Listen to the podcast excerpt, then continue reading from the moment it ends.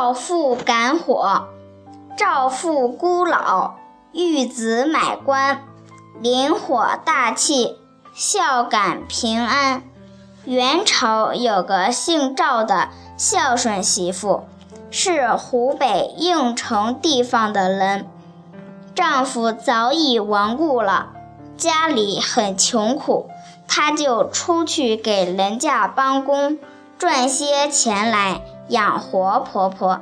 有了好吃的东西，她一定带回家来给婆婆吃，自己则吃粗粗茶淡饭。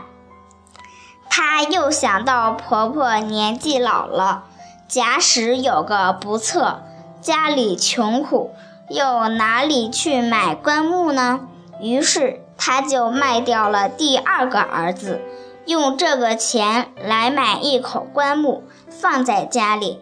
有一天，邻居不小心着火，这时候风又很大，差不多就要烧着他家了。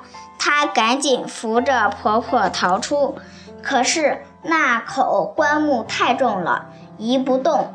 她就大哭着说：“可怜我卖去了儿子，才买来的棺木，哪一位帮我抬出来啊？”这句话还没有说完，忽然间，天上的风转了方向，于是赵家才得以保全。